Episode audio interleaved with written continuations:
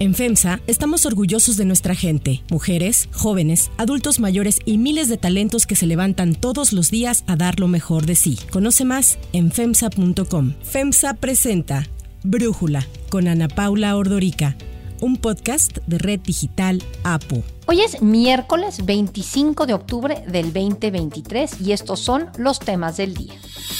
La Comisión Nacional de Búsqueda tiene una nueva titular. Organizaciones y activistas la critican por falta de experiencia en la materia. Ya son tres ex abogados de Donald Trump los que se declaran culpables de cargos relacionados con el intento por alterar los resultados de las elecciones en Georgia en el 2020. Pero antes vamos con el tema de profundidad. Consejera Presidenta, se aprueba por unanimidad en lo general el proyecto de acuerdo identificado como punto 1. Por unanimidad y en sesión extraordinaria, ayer el Consejo General del INE avaló en lo general el acuerdo del principio de paridad de género con el que se obliga a los partidos políticos a postular al menos a cinco mujeres como candidatas a las gubernaturas y la jefatura de gobierno de la Ciudad de México en las elecciones del próximo año del 2024. Sin embargo, en lo particular, la postulación de estas cinco mujeres fue avalada por 10 votos a favor y uno en contra del consejero Ukip Espadas. Aunque el proyecto de acuerdo del INE fue respaldado por todos los consejeros, Ukip Espadas y Rita Bell aclararon que había algunas atribuciones de las que carece el órgano electoral. No acepto el tono autoritario de este documento Reitero, no votaré por su parte nodal, que es la distribución, que el INE asuma la regulación de la paridad horizontal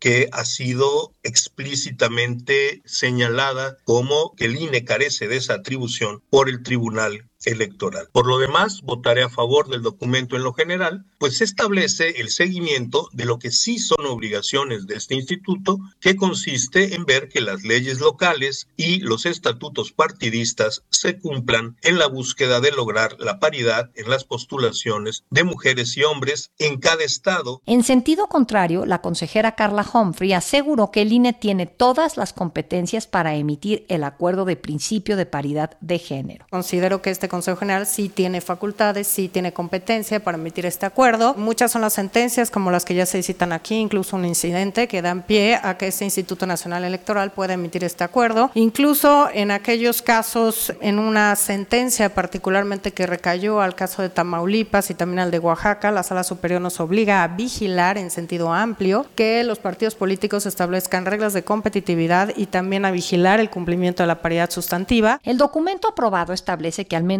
un día antes del inicio de las precampañas, según el estado que corresponda, los partidos políticos deberán enterar al INE por escrito en qué lugares habrán de postular candidaturas de mujeres y hombres, garantizando que ninguno de los géneros sea postulado en estados de baja competitividad y determinando cuáles y cuántas convocatorias serán exclusivamente para mujeres, así como los criterios de competitividad con los que garantizarán la paridad sustantiva. Tras la acalorada sesión del pasado 19 de octubre en la que hubo una confusión al momento de someter a votación el aspecto central del documento que buscaba pues esta paridad de género y que esto generara el rechazo de la paridad, Después de finalizar esa sesión, la consejera presidente del INE, Guadalupe Tadei, explicó que el principal tema a debate no fue si se debían postular cinco mujeres y cuatro hombres, sino si el INE tenía competencia o no para regulamentar esto. El representante de Morena, Mario Yergos, se posicionó a favor del acuerdo y anunció que no lo impugnaría ya que su postura estaba en línea con las declaraciones recientes del presidente Andrés Manuel López Obrador. Esto a pesar de que en un inicio Morena y el PAN acusaban al Instituto Electoral de excederse en sus facultades y de invadir la vida interna de los partidos. Estoy a favor de la mujer, ya, y este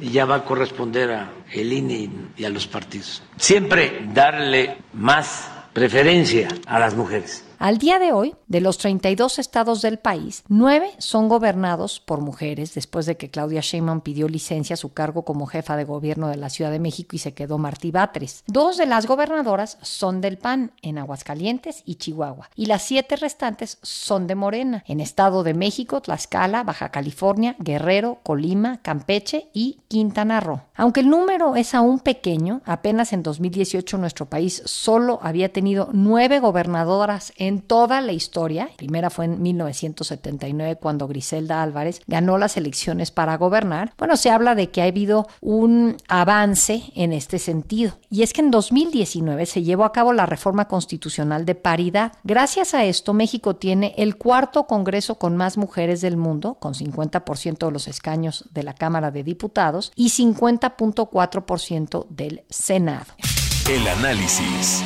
Para profundizar más en el tema, le agradezco a Marta Tagle, ex legisladora, consultora en temas de género y derechos humanos, platicar con nosotros. Marta, primero quiero entender qué es lo que pasó la semana pasada. El Consejo General tuvo una discusión sobre el tema y al momento de la votación el acuerdo no fue avalado. ¿Qué fue lo que pasó? Pues efectivamente, Ana Paula, hubo una discusión muy acolorada en el Instituto Nacional Electoral con respecto a este acuerdo para la paridad en las gubernaturas, pero particularmente del lado de los partidos políticos. Recordemos que los partidos políticos en la mesa del Consejo General del INE no votan y pues la gran mayoría de los partidos políticos representados en esta mesa de la democracia, como se llama, pues formalmente no estaban de acuerdo en la forma en la que estaba presentando el acuerdo que obliga a los partidos políticos para que las nueve gubernaturas estarán en juego el próximo año al menos presenten cinco mujeres candidatas y argumentaban dos cosas. Primero, que el INE no tiene atribuciones en los lugares donde ya se ha legislado este tema, que son particularmente Puebla, Yucatán y Jalisco. Y segundo, que es lo que hoy votó también en contra el consejero Kiva Espadas, que no se puede obligar a los partidos políticos locales a que se respete un principio de alternancia, es decir, se presentaron candidatura mujer en la anterior elección, ahora presente un, un hombre y viceversa, ¿no? Entonces, esos son los dos argumentos que se estuvieron poniendo sobre la mesa y en la sesión pasada hubo una discusión muy acalorada y cuando esto se puso a discusión, aprobación de los consejeros, primero se dijo que se aprobaría en lo general y más adelante las consideraciones que habían puesto sobre la mesa, particularmente las consejeras Claudia Zavala, Dania Ravel y Carla Humphrey, y a la hora de que lo votaron, pues como lo votaron en contra, lo desecharon y ya no quisieron poner a votación lo demás, y eso fue lo que hizo que se atorara, pero finalmente ya se aprobó, sabíamos que del lado del de los consejeros no habría el problema. Ha sido gracias a este tipo de resoluciones del INE que se ha hecho posible que haya más mujeres gobernadoras en este país. Si no, no hubiera sido así, porque a pesar de la reforma que tú comentas del 2019 de paridad en todo, pues la verdad de las cosas es que los partidos políticos no estaban dispuestos a postular a mujeres candidatas y ha sido gracias a que desde el 2019 el INE ha puesto este tipo de lineamientos en cada elección que ha, ha habido la posibilidad de que lleguen más mujeres como gobernadoras. Sí, fíjate que veía una columna de la consejera Carla Humphrey en el Universal y ella hablaba que sí ha habido avances, pero dice que del 2021 a este año 2023 se han renovado 23 gubernaturas, las mujeres han ganado 9. Entonces, bueno, eso es algo positivo, ¿no? Pero si vemos desde 1991, elecciones gubernamentales, la elección de Colima hasta este año que hubo la de Coahuila y Estado de México, han habido 900 918 candidaturas a gubernaturas y de estas 918 solo 183 han sido mujeres, 735 han sido hombres. Entonces, de alguna manera hemos avanzado, pero hay un largo camino por recorrer. Te preguntaría, Marta, si sientes que los partidos políticos están cooperando para este camino que debemos avanzar.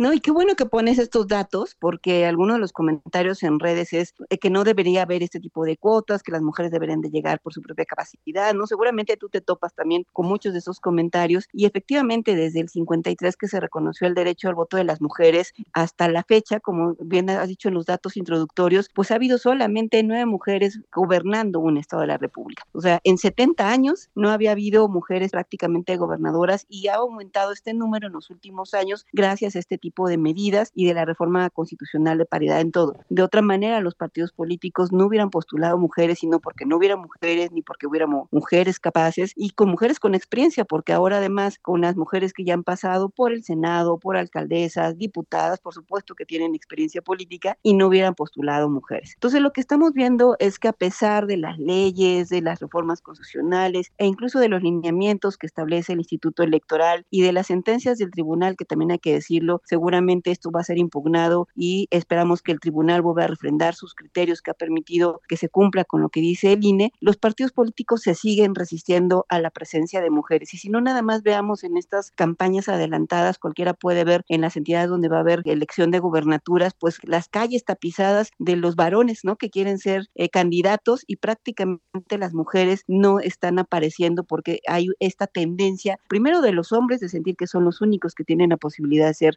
gobernadores, que tienen experiencia, que tienen la trayectoria, y en segundo lugar de los partidos políticos que no consideran competitivas a las mujeres y que cuando se presentan este tipo de lineamientos eh, que pone el INE, pues, em, pues se resisten, aunque digan que van a cumplir con la paridad y terminan haciéndolo a regañadientes y las mandan no necesariamente a aquellos lugares donde puedan ganar. Por eso estos números que presentas del de, el artículo de la consejera Carla Humphrey tienen que ver con eso. A pesar de que ha habido tantas mujeres candidatas, no necesariamente han ganado porque también pues no las mandan necesariamente a los lugares donde puedan ganar y por eso es que solamente tenemos actualmente nueve gobernadoras, aunque ha venido incrementando este número durante los últimos años. Ahora dices, falta ver si van a impugnar. Hubo una declaración ayer de Mario Delgado diciendo que ellos no van a impugnar, que ellos se van a acatar este fallo del INE. A mí me preocupa, aunque sé que se pidió que no se le den cinco gubernaturas a mujeres en estados en donde los partidos tienen poca oportunidad de ganar, me preocupa que al final eso es lo que acaben haciendo los partidos, Marta. ¿Tú qué piensas de esto? Considerando 13 del, del acuerdo, establece que se presentarían las candidaturas no en aquellos lugares donde tiene competitividad los partidos. No establece una regla, pero sí esa consideración. Sabemos que los partidos, por supuesto, le pueden dar la vuelta y no necesariamente mandarlas en aquellos lugares donde tienen competitividad. Particularmente, pues justo de los estados donde habrá elecciones, los que mencionabas, siete están gobernados ahora por Morena, entonces en esos necesariamente tendrían que mandar mujeres que estén en lugares competitivos y dos que están gobernados por la oposición, ¿no? Y ahí la oposición tendrá que decidir si manda mujer u hombre, porque pues solamente tienen uno movimiento ciudadano y uno el PAN, que es Yucatán, ¿no? De los que van a estar en juego el próximo año. Y son las reglas de competitividad que el INE dejó de alguna manera mencionada, pero no de manera obligatoria como una regla, y veremos a quienes están mandando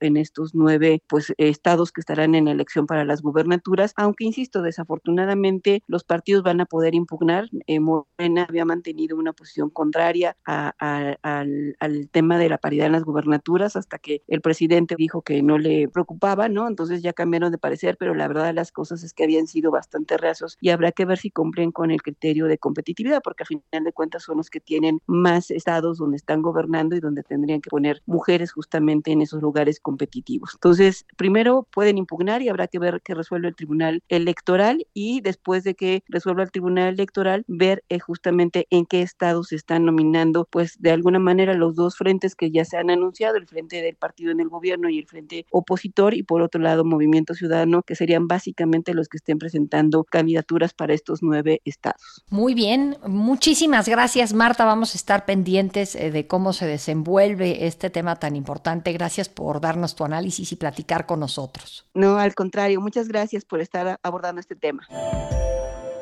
Antes de continuar, quiero pedirles que en la plataforma que nos escuchen, ya sea Spotify, Apple Podcast, la que sea su favorita, que por favor nos califiquen, de preferencia con cinco estrellas, y que también compartan el podcast y comenten lo que les gusta, lo que no, lo que sienten que le podemos mejorar. Ahí en Spotify hay la posibilidad de comentar. Todo esto es para que podamos seguir creciendo y ofreciendo el podcast para ustedes sin costo. Hay otras noticias para tomar en cuenta. 1. Comisión Nacional de Búsqueda. Teresa Reyes Sagún fue designada como nueva titular de la Comisión Nacional de Búsqueda para sustituir a Carla Quintana, quien dejó el cargo por presuntas diferencias con el gobierno federal en agosto pasado. La Secretaría de Gobernación indicó que Teresa Reyes fue elegida por su perfil y experiencia entre las 13 candidaturas presentadas para ocupar el cargo. Y aunque la dependencia destacó que hubo un proceso de consultas públicas a colectivos de víctimas, personas expertas y organizaciones de la sociedad civil que respaldaron la llegada de Reyes Sagún a la comisión, tan pronto se confirmó su designación, surgieron críticas de parte de activistas e incluso de la Oficina del Alto Comisionado de Naciones Unidas para los Derechos Humanos en México. Y es que según el currículum de Reyes Sagún, la mayor parte de su carrera se ha enfocado en áreas de educación, bienestar, finanzas y de organización política en Morena. Para Brújula, Santiago Corcuera, expresidente del Comité contra Desapariciones Forzadas de la ONU, especialista en derechos humanos, nos habla sobre estos señalamientos. La nueva comisionada no cumple con los requisitos legales previstos en el artículo 51 de la Ley General en la materia, que exigen que la persona titular debió haberse desempeñado destacadamente en actividades relacionadas con la materia de desapariciones y de búsqueda por lo menos en los dos años previos a su nombramiento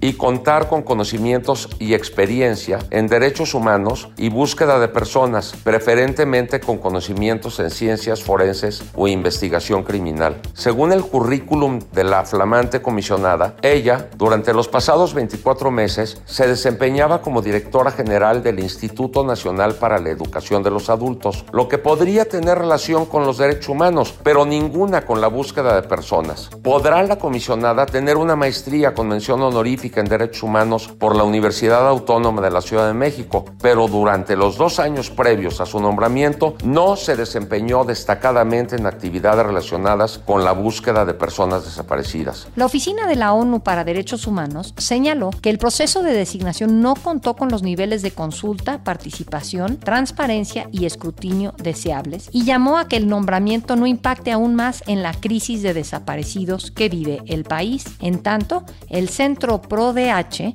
calificó la designación como un retroceso y denunció que se optó por un perfil político y no técnico, algo que consideró preocupante ante el contexto actual. Y es que el presidente ordenó hacer un nuevo recuento de personas desaparecidas al considerar que el registro oficial arrojaba un número muy alto. Por eso es que se dio la renuncia de Carla Quintana. Activistas e integrantes de la oposición criticaron que lo que se quiere ahora no es más que una táctica para manipular las cifras antes de las elecciones del próximo año. Esto nos dice Santiago Corcuera sobre la señal que manda el gobierno con el nombramiento de Teresa Reyes. Qué lástima que la Secretaría de Gobernación le haya propuesto al presidente el nombramiento de una persona por completo lejana a las víctimas de desapariciones, como si este problema fuera una cuestión de politiquería con previsibles intenciones de maquillar las cifras de personas desaparecidas. Y no se tratara de personas humanas más que de cifras y como si no se tratara tal vez del problema más grave en el que se encuentra revolcado el país, una verdadera decepción para las víctimas proveniente de un gobierno que hace alarde de ser humanista. 2. Culpables. Las cosas parecen no pintar muy bien para Donald Trump. Ayer, otra ex abogada del expresidente se declaró culpable de cargos relacionados con el presunto intento del republicano por alterar el resultado de las elecciones del 2020 en Georgia. En un documento judicial, Gina Ellis reconoció haber ayudado a los abogados que encabezaban el equipo del expresidente, entre ellos a Rudy Giuliani, a presentar documentos falsos al Senado del Estado para intentar revertir los resultados de las elecciones presidenciales del 2020 en medio de lágrimas, declaró ante el tribunal que como abogada y como cristiana tenía que haberse asegurado de que los hechos fueran ciertos. What I did not do but should have done, Your Honor, was to make sure that the facts the other lawyers alleged to be true were in fact true. In the frenetic pace of attempting to raise challenges to the election in several states, including Georgia, I failed to do my due diligence. I believe in and I value election integrity. If I knew then what I know now, I would have declined to represent Donald Trump in these post-election challenges. El acuerdo alcanzado le evitará ir a prisión. Fue condenada a cinco años de pena en libertad condicional, 100 horas de servicios comunitarios y el pago de 5 mil dólares. Gina Ellis es la cuarta persona entre los 19 coacusados en el caso que llega a un acuerdo de culpabilidad con la Fiscalía del Estado. La semana pasada, otros abogados del expresidente, Kenneth Cheeseborough y Sidney Powell, se declararon culpables en el caso, aunque Trump niega que esta última haya sido su colaboradora. A los coacusados se agrega Scott Hall, exagente financiero cercano a Trump, quien se declaró culpable a finales de septiembre. Esto podría debilitar la defensa de Trump, favorito entre los republicanos, para conseguir la nominación presidencial rumbo al 2024. Trump considera que sus problemas legales son más que nada una cacería de brujas y una interferencia electoral por parte del gobierno de Joe Biden para evitar que se presente a la elección del próximo año. Today we witness the most evil and heinous abuse of power in the history of our country. Very sad thing to watch. A corrupt sitting president had his top political opponent arrested on fake and fabricated charges of which he and numerous other presidents would be guilty, right in the middle of a presidential election in which he is losing very badly. This is called election interference and yet another attempt to rig and steal a presidential election. Para cerrar el episodio de hoy los dejo con música de Mon Laferte.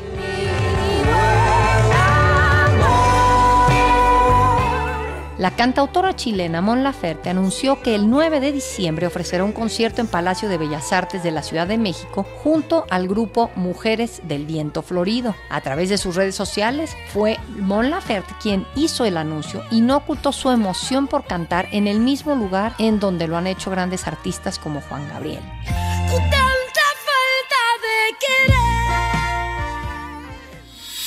Yo soy Ana Paula Ordorica. Brújula es una producción de Red Digital APO. En la redacción, Ariadna Villalobos. En la coordinación y redacción, Christopher Chimal. Y en la edición, Cristian Soriano. Los esperamos mañana con la información más importante del día. Oxo, Farmacias ISA, Cruz Verde, Oxo Gas, Coca-Cola FEMSA, Invera, Torrey y PTM son algunas de las muchas empresas que crean más de 245 mil empleos tan solo en México y generan valor como parte de FEMSA. FEMSA presentó Brújula con Ana Paula Ordorica, un podcast de Red Digital APO.